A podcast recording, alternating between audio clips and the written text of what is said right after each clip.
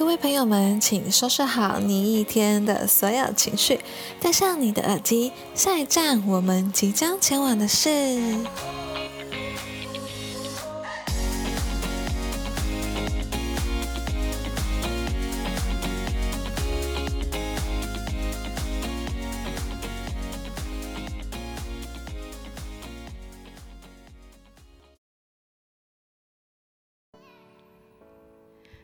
大家好，我是你们这段旅程的领队 Celia。上一集呢，跟大家介绍一下关于领队导游的一些区别跟工作内容。那我知道你们很多人心里的 OS 是不是就是关我屁事啊？因为其实很多如果跟旅游业没有什么相关的，或是觉得就说嗯我是有付小费的部分的人呢，一定会觉得说这些都是理所当然的。当然这边呢，其实我也只是跟大家分享一下，其实领队导游平时的一些日常的一些内容跟一些辛酸血泪史的一些部分，其实没有说我觉得是不开不 OK 的，或者说觉得呃有在抱怨什么，那其实就是这样子，也只是很简单的分享我的一些工作内容而已。那这一集呢，我要来听了周显跟大家聊聊我过去十年当中，大概是占我三分之一人生的日子呢，都是待在哪里生活的呢？那就像我们今天的标题一样，我们今天要聊的话题叫做“两岸知多少”。其实呢，过去呢，我在中国大陆所待的时间，不说长不长，说短不短。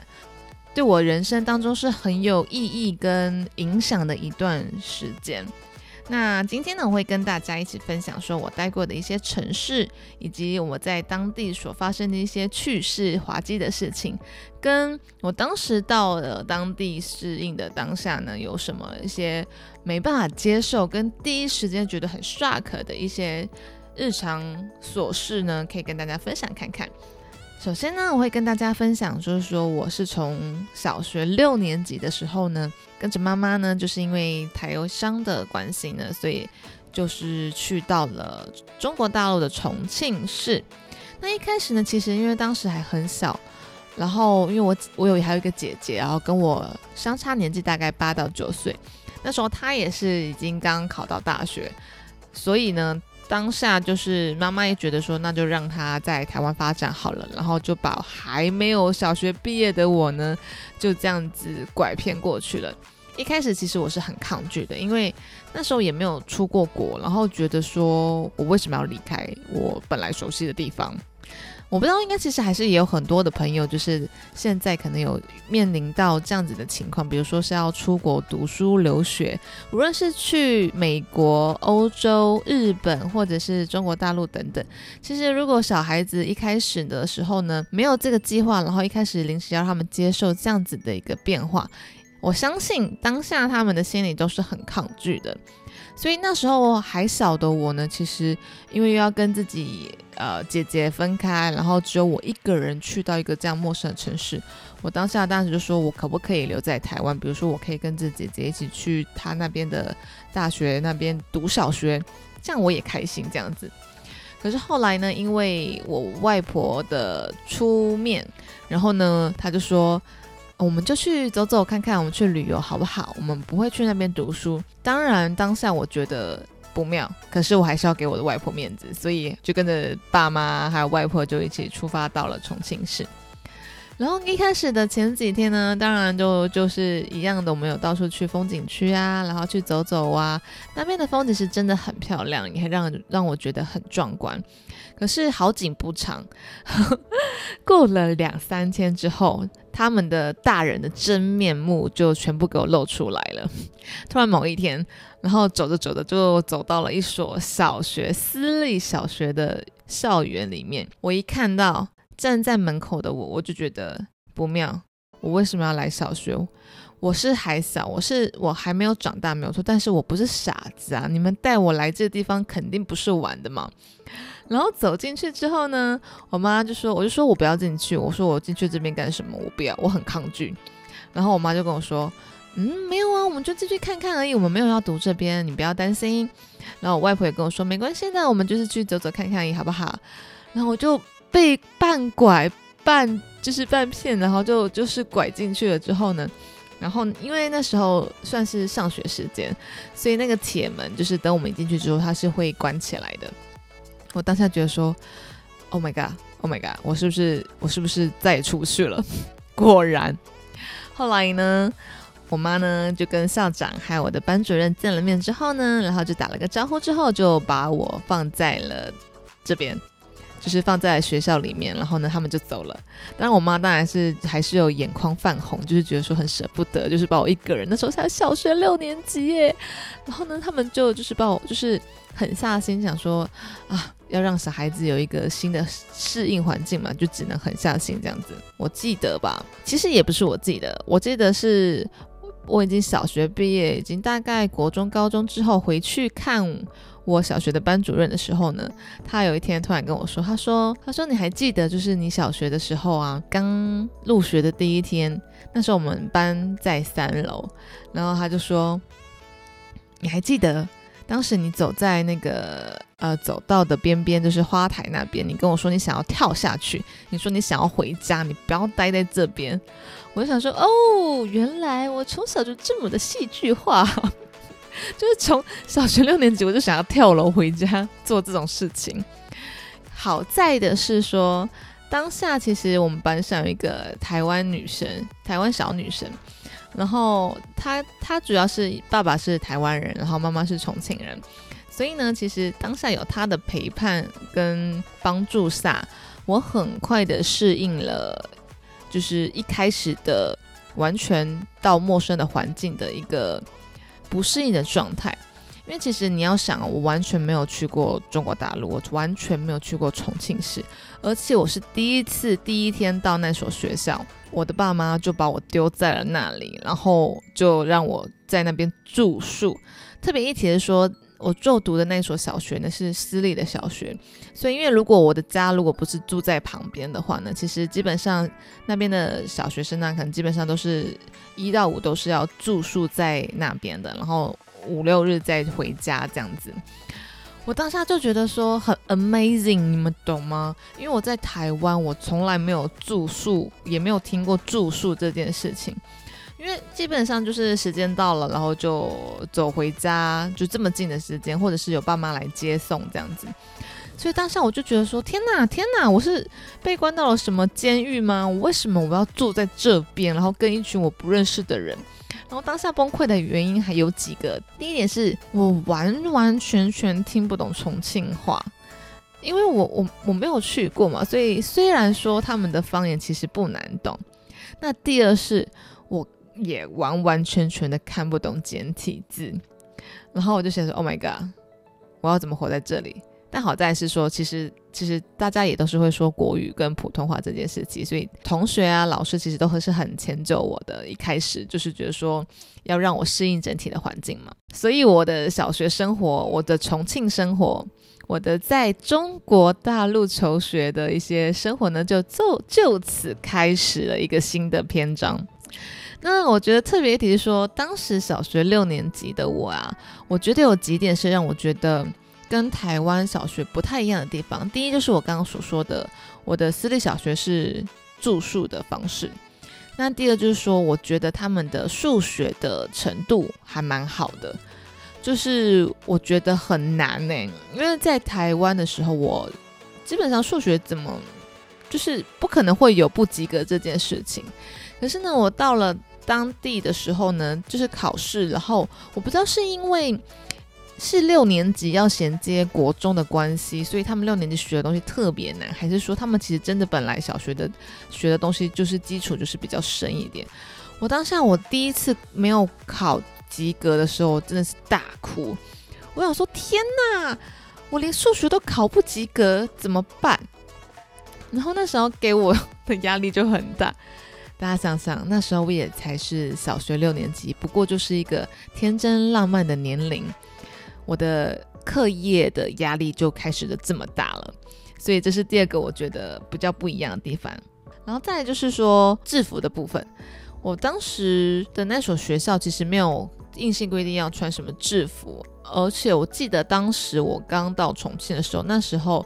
制服这件事情好像在很多学校都没有那么的风行。可是那在台湾的时候呢，不论是小学生、国中生、高中生，都是会有每天要搭穿搭的制服跟运动服两套衣服，以及中间可能会有一天是穿便服的时间。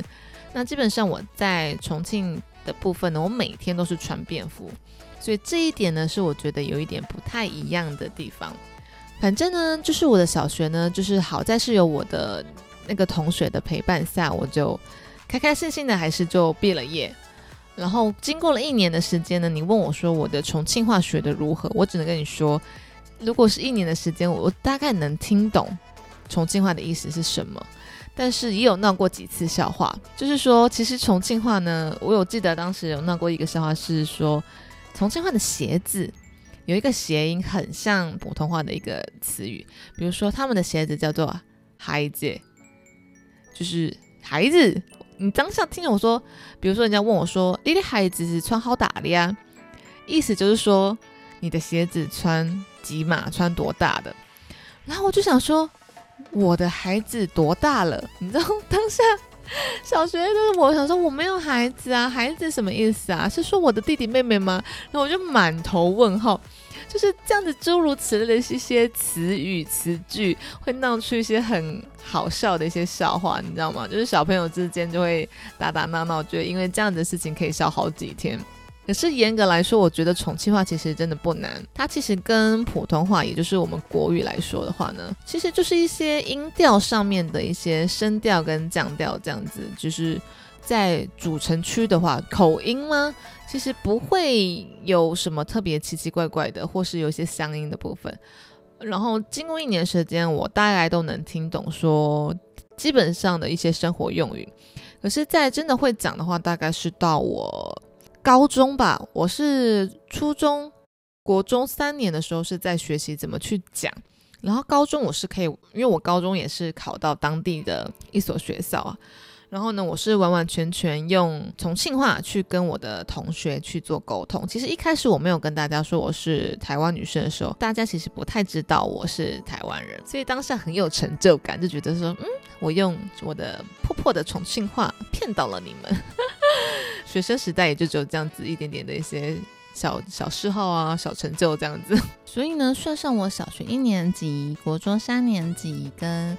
高中三年的部分，我在重庆这个城市呢，整整是待了七年的时间。其实很多人会问我说，刚到中国大陆生活的时候，是否有一些不习惯的地方？整体来说，我也是十年前去到了当地。就是有点像是移居的部分嘛。当地呢，其实我觉得有几点是当下我觉得不太能接受的地方。当然现在已经发展的很好了，而且有些呃，甚至来说可能比台湾现在很多城市发展的都还还要好。我是说以科技上啊，或者是整体的一个城市建设的方面来讲的话哦，那其实但是回到十年前的我。我刚到重庆当下呢，我住的那一区好了，其实那一那那一区算是蛮热闹的主城区的一区了。可是呢，我那边我觉得就是说，当我身边环境的人哦，他们的一些生活习惯可能没有这么的好，多多少少还是会有随便乱丢垃圾跟乱吐痰、吐口水的的一些习惯。但我要前提说，我现在说的都是十年前的一些状况，以及像是说吃辣这件事情。因为在台湾的时候呢，我是完全也不是，就是不怎么吃辣，最多就是就是小辣或是调个味，有个香味而已。到了重庆，大家应该都知道，重庆是以吃麻辣美食为闻名的。重庆的麻辣火锅又特别的有名，所以你到了重庆的话，你第一餐或者是说你一定会要去朝拜一下当地的麻辣火锅，以及像是他们所谓当地的不同的是老火锅。那说到麻辣火锅好了，跟台湾的麻辣火锅有什么区别呢？重庆的麻辣火锅上面基本上呢，大概有五公分左右，基本上都是油，辣油，全是油，然后下面才是汤。而且麻辣锅的汤不是拿来给你喝的，它就是就是一定要整个锅都是油，然后并且在冷冻就是冷却的时候呢，你就会看到厚厚的一块油是浮在上面的。对于当下的我是会觉得说，God，这吃了会拉肚子，会落腮吧？这真的能吃吗？我会不会辣辣死在这边？我会不会就是辣到肠胃炎？当下在吃那一锅红彤彤的麻辣火锅之前，我的那个心里的 OS 非常多。然后呢，一定是会拿着一碗白开水去沾着吃。可是呢，不得不跟大家说，重庆的麻辣火锅有一股迷人的地方。就是它是用牛油去做的一个火锅底，所以它其实是非常非常的香，加上了当地的一些花椒，甚至是青花椒，然后你就觉得天呐，好辣！可是你又欲罢不能的，就是一直想要吃，一直想要吃，就一直流鼻涕啊，然后一直冒汗，可是你就停不下来去吃这些所有的东西。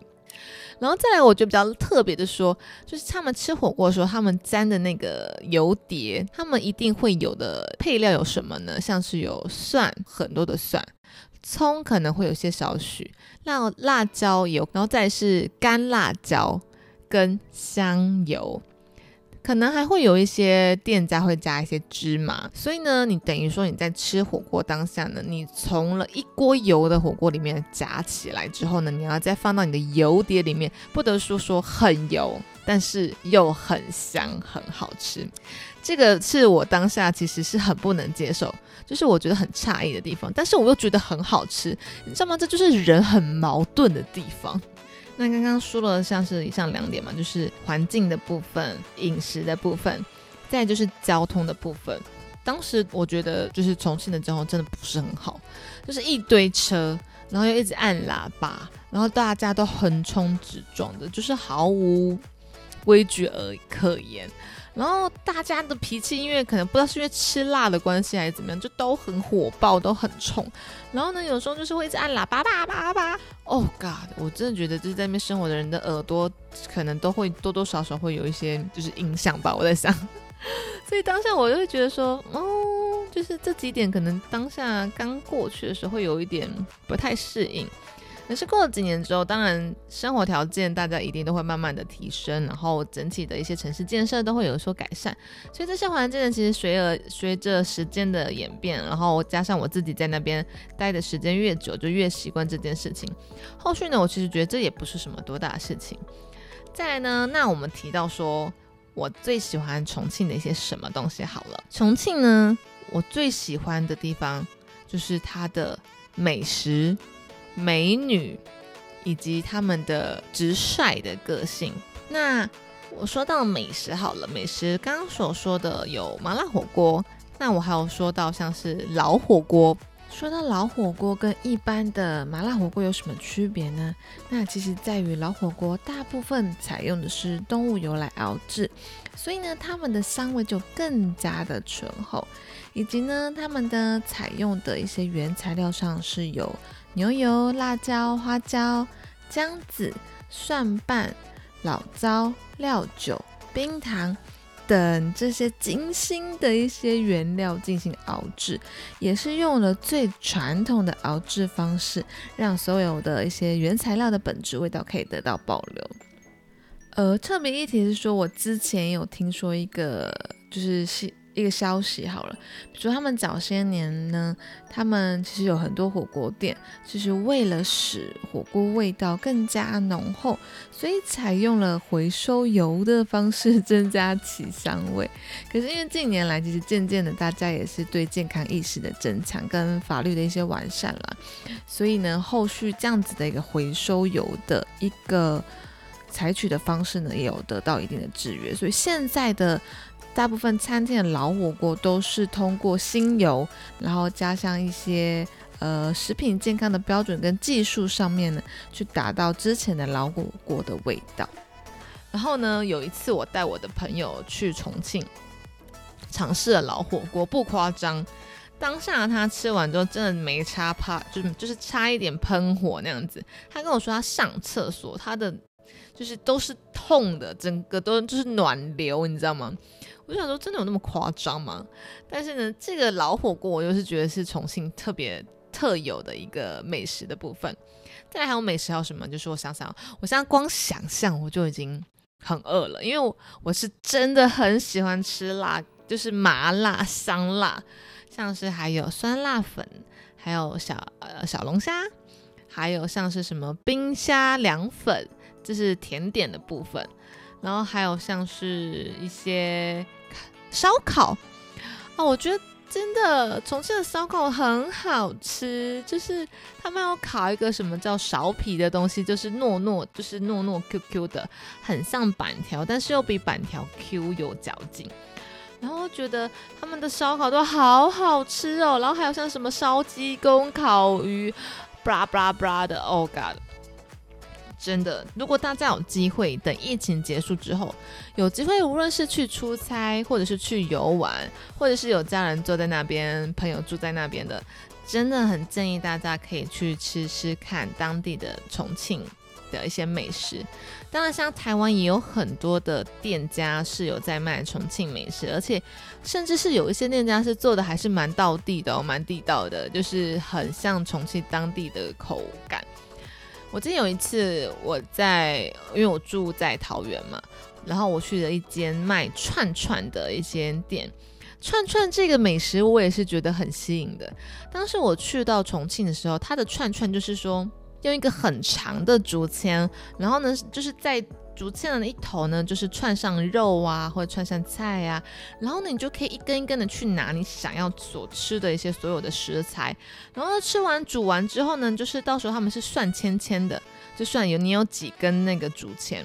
然后有两种算法，一种是算你有吃了几根，然后另外一种就是算你所有的签的重量，所以呢，这个吃的文化真的。博大精深，我是觉得还蛮有趣的。第二，好，那我们来到第二，就是我刚刚所说的美女。我觉得重庆真的是一个出美女的一个山城。重庆呢，它其实是一个呃位于在山上的一个城市嘛，所以它其实它的道路都是起起伏伏的。然后每个人呢，他们啊，好说到一点，说到山城，因为他们。重庆，我不知道是重庆了，特别耐走还是怎么样？他们其实真的很会走路诶，一点点距离他们都可以，就是就是十分钟、十五分钟、三十分钟的距离，他们是都觉得可以走路的。然后呢，比如说有几次我可能就是问路人说，可能要怎么去一个地方好了，他就跟我说很近很近，下一个路口左转就到了。然后我就一直走，一直走，一直走，然后大概走了五分钟、十分钟，我一直找不到那个路口在哪里。然后呢，就是真的是走到很大概十五分钟左右好了，可能我才看到那个路口。我就想说什么叫做很近，什么叫走一下就到了？我就觉得说他们对远近这个距离是不是有一点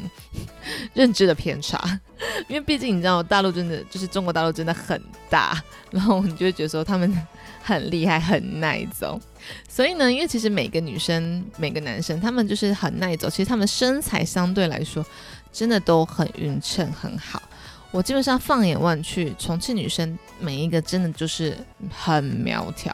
而且因为重庆又有一个称号叫做雾都，常年来说呢，他们就是经常就是会有云雾的缭绕嘛，整个就是包围整个城市的部分。所以呢，重庆在中国来说的话，他们是紫外线。相对较低的几个城市之一，每个女生她们呢，其实因为相对紫外线低的话，就比较不会晒黑，也比较不会有就是像是雀斑等等，所以每个女生的脸都白白嫩嫩、白白净净的。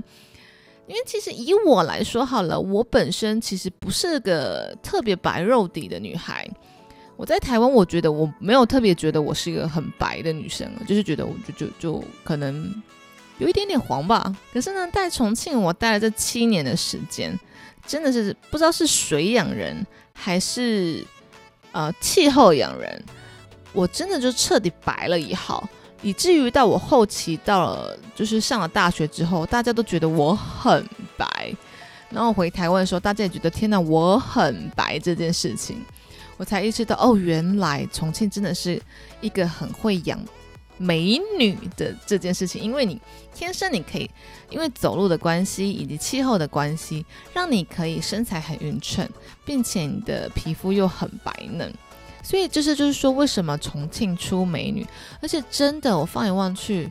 重庆大有几个比较知名的明星，我比如说我大概举几个例子好了，像是有中国内地非常知名的一个男团 TF。Boys 的的队长王俊凯，那就是出生于重庆的一个小鲜肉。那他的代表作品就是像《青春修炼手册》这样子的一个歌曲。那还有像是有陈子涵女演员，代表作像是有《倚天屠龙记》《神雕侠侣》跟《白蛇传》等。那还有像蒋勤勤啊，也是中国非常资深的内地女演员，那也有演过像是《乔家大院》等，以及最后呢，我特别说的像是陈坤。那陈坤呢，他是作为男演员也是歌手，而他的代表作品像是有《金粉世家》《画皮》等。若是有在关注一些录中或者是一些戏剧作品的话，应该多多少少都会知道他们的一些声音。第三点呢，就是我说的。重庆人呢特别的直爽，然后不做作，就是有一说一，有二说二，不会拐弯抹角。我所认识的所有的重庆的朋友们呢，都非常的真性情，并且都是很真心的待人，也不会说什么在你背后插你一刀，然后在你面前又跟你装绿茶婊的那一种，不会，不太会。基本上我认识的女生跟男生都是。非常的心里有什么想法，就会直接说出来那一种，并且呢，就是很就是跟你好，就是很掏心掏肺的那一种。所以我觉得他们的个性都因为我不知道是因为吃辣椒的关系吗？就是特别的直爽，又特别的火爆的感觉。就是他们如果看到一点点就是很很不正义，或是他们觉得很不 OK 的事情，他们也很愿意挺身而出去做指责，去做改变这些事情。他们觉得说这不对就是不对，你不可以这样做。我很喜欢他们的个性，所以呢，我在重庆待这七年当中呢，我本来的个性是属于比较小时候来说哈，我属于我的个性是属于比较内向的，也是属于比较温吞慢个慢个性的那一种。在重庆的那几年，我慢慢的就是跟着同学啊、朋友啊，个性可能也潜移默化的变得就是比较直率，然后比较就是。大辣辣，就是小性格也会变得稍微火爆一点，在重庆那那段时间。那说完了我最喜欢的这三点的部分呢，那我还要特别一提的就是说，其实重庆跟成都的关系，我不知道大家应该可能会分不太清楚重庆跟成都，因为毕竟都是在四川省这附近，都是在中国的内陆的这边。那以前呢，其实都是属于四川省里面的。但后来呢？因为重庆升为直辖市之后呢，就划分出去了嘛。所以重庆市跟成都的关系，我个人觉得，因为我是桃园人嘛，我个人觉得有点像桃园市、桃园区跟中立区的一个关系的感觉。桃园区跟中立区都是在桃园市，可是呢，桃园区跟中立区的人呢，又非常的格格不入。我就觉得说，桃园人会觉得，嗯，我就是。我就是直辖市里面的桃园区，我是蛋黄区耶。然后呢，中立区就会觉得，嗯，桃园又没什么好玩的，所有的比较有名的一些奥莱啊、百货公司啊，都是在中立，所以大概会有这样子类似的一个一个落差吧。然后重庆跟成都的关系也有点像是这种感觉。重庆，我我重庆是重庆市，我是直辖市耶，而且我们发展，嗯，比比重比成都人好。也不是说比成都好，就是说重庆人就会觉得说重庆人比较直爽，不像没那么给白。可是成都人，我不觉得成都人给白，可是他们之间的 mega 我可能还没有 get 到。然后成都就觉得说我是四川省的首都，诶，你在那边拽什么？就是大概是就是大概就是我我只能说他们很像桃园跟中立的中立的这样子的关系。那以上呢，其实今天我就会先跟大家说我在。重庆的这段时间的一些生活日常，跟我所遇到的一些奇葩的事情，我不能接受的事情，跟我为什么后来慢慢的喜欢了重庆，然后到很适应这样子的一个生活习惯。我希望呢，就是可以通过这样子的一个方式呢，让大家知道说，其实中国大陆的一些生活形式，或者是说生活方式，离我们其实没有这么远，也没有想象中的这么的不一样。而我呢，不是那个偏激的人，所以我在我在当地呢，我也是很保持中立的，我不会特别去提很敏感的话题，我尽量能闪就闪。我毕竟嘛，天秤座就是喜好和平相处、和平共识，我是一个很喜欢和平、平平和和的一个人。那以上呢，希望大家能能通过我这一次的节目呢，能有一些对中国大陆某些城市的一些初步了解。后续呢，我也会跟大家讲我到了考到我的一些学，考到大学之后的一些相关的故事，以及在大大学当地的发生的一些比较奇葩的一些事情。那今天频道的故事内容就到这里喽。那我是你们今天的领队，我们下一站见喽，拜拜。